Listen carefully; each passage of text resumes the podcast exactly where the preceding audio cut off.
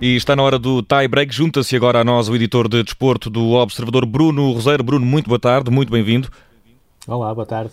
E como o tema do dia não podia deixar de ser a derrota do Futebol Clube do Porto em Famalicão, que pode levar o Benfica à liderança da Liga no jogo que vai começar às 7 h quarto, Bruno.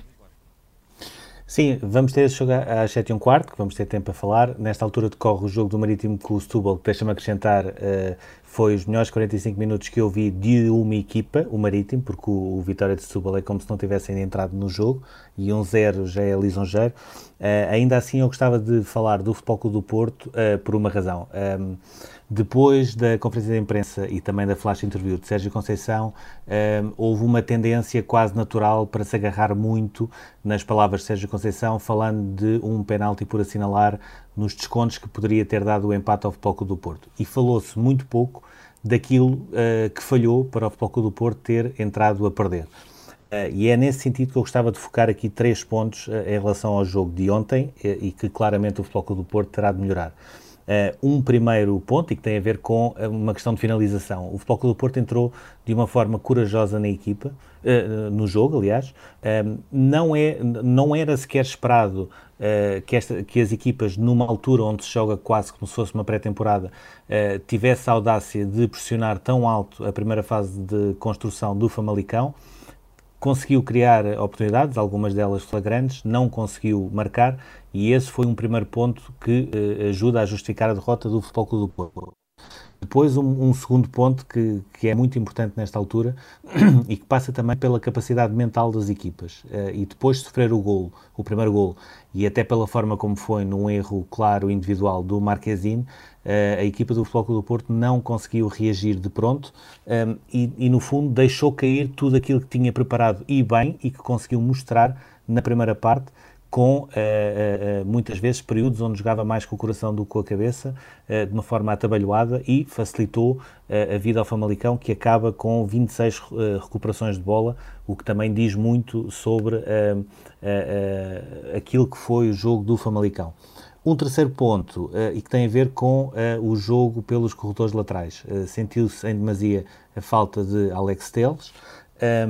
havendo Corona no lado direito, houve um excesso eh, de jogo canalizado por aí, mais de 50% dos ataques do Foco do Porto foram pela direita, mas depois temos aqui um contrassenso que é uh, não só utilizar muito os corredores laterais, como arriscar mais peso na frente com a entrada do Zé Luís, mas depois percebermos que dos 30 cruzamentos que foram tentados, menos de metade tiveram sucesso. E isso também ajuda a explicar o porquê do Famalicão, com todo o mérito, ter ganho ao Futebol Clube do Porto uh, no recomeço da Liga. E foi assim que a Liga começou com uma derrota inesperada do Futebol Clube do Porto. Vamos agora ao número do dia. Bruno Roseiro é o 22, o número das equipas que irão acabar a temporada na NBA, eh, na Disney de Orlando. Sim, na Disney de Orlando. Um, ehm, isto, isto é um, um, tema que está a ser muito falado hoje porque vai ser uh, votado. Portanto, muito em resumo, uh, a decisão da NBA é levar para esta espécie de banca que, que se vai construir uh, na Disney os oito melhores de cada conferência e também as seis equipas, quatro da conferência Oeste e duas de Este, que estão a seis ou menos vitórias do oitavo lugar, que é o último lugar que dá qualificação para o playoff. Uh, portanto, vão ser feitos ainda oito jogos da época regular. Uh, grosso modo, a competição deverá retomar no último dia de julho e acabar alguns entre a primeira e a segunda semana de outubro, uh, também consoante o número de jogos feito em cada uma das rondas de, de, do playoff e também da, da própria final. Um, ainda assim, eu gostaria de falar. Há, há, uma série de propostas que estão a ser discutidas, eu acho que algumas são completamente descabidas, como se a pandemia tivesse uh, alguma coisa a ver, como por exemplo haver um jogador por equipa que pode uh, fazer sete faltas em vez de fazer seis, uh, outros que por terem mais vitórias querem escolher o piso, ou seja, vai haver nesta reunião uma série de, de, de pequenos protocolos, digamos assim, discutidos mas que na minha ótica, alguns deles não, não fazem o mínimo sentido. Eh, eu, neste caso, eu gostaria de destacar mais os grandes derrotados uh, de, desta decisão. E os grandes derrotados são as oito equipas que não vão conseguir uh, ir para Orlando, portanto, são as equipas que tinham o, melhor, o pior resultado, e também uma figura pouco conhecida, sobretudo para quem acompanha a NBA, que é Caroline Goodman. Ela é a mayor de Las Vegas. Um, Las Vegas tinha outra grande proposta para albergar uh, o resto dos jogos da NBA, até porque o grupo MGM tem três hotéis e estava disposto a converter 24 centros de convenção que tem uh, em Las Vegas em pavilhões de basquetebol.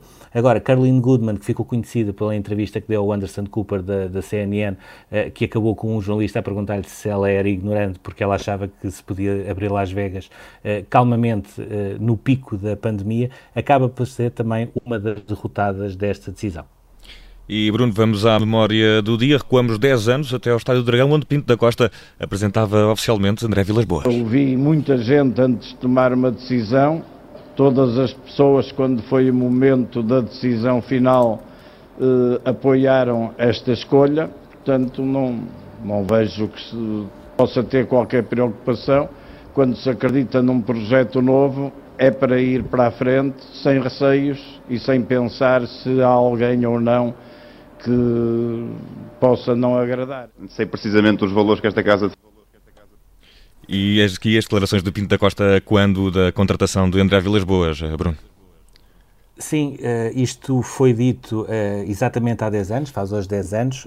Menos de um ano depois, o Futebol Clube do Porto tinha ganho o campeonato, a Taça de Portugal, a Supertaça, e o campeonato ganhou com 30 pontos de avanço, quase, em relação ao Benfica. É a Taça de Portugal, a Supertaça, a Liga Europa, uma equipa fantástica com o Hulk, Falcão, Rames Rodrigues, Motinho, Fernando. Uh, só não ganhou a Taça da Liga. Uh, mais tarde, ou, ou, poucos meses depois, André Vilas Boas iria tornar-se o treinador mais caro de sempre por um clube, porque saiu para o Chelsea por 15 milhões. Uh, e eu gostaria de contar dois, duas histórias a esse propósito.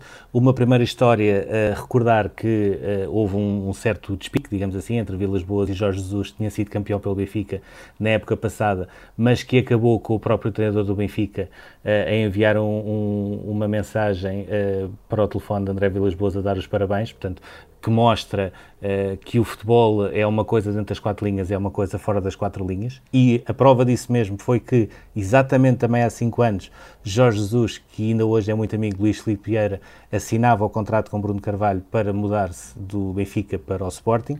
E uma outra história curiosa que tem a ver com o facto de André Vilas Boas, que era na altura treinador da, da Académica, que foi onde fez a sua transição depois de ter saído da equipa técnica de José Mourinho, onde era um dos adjuntos, um, ele, em fevereiro, uh, chega a ir uh, à casa de Jorge Mendes, do empresário Jorge Mendes, ao Jerez, uh, acordar com José Eduardo Tencourt, que era na altura presidente do Sporting, contrato com o Sporting. Ficou tudo definido.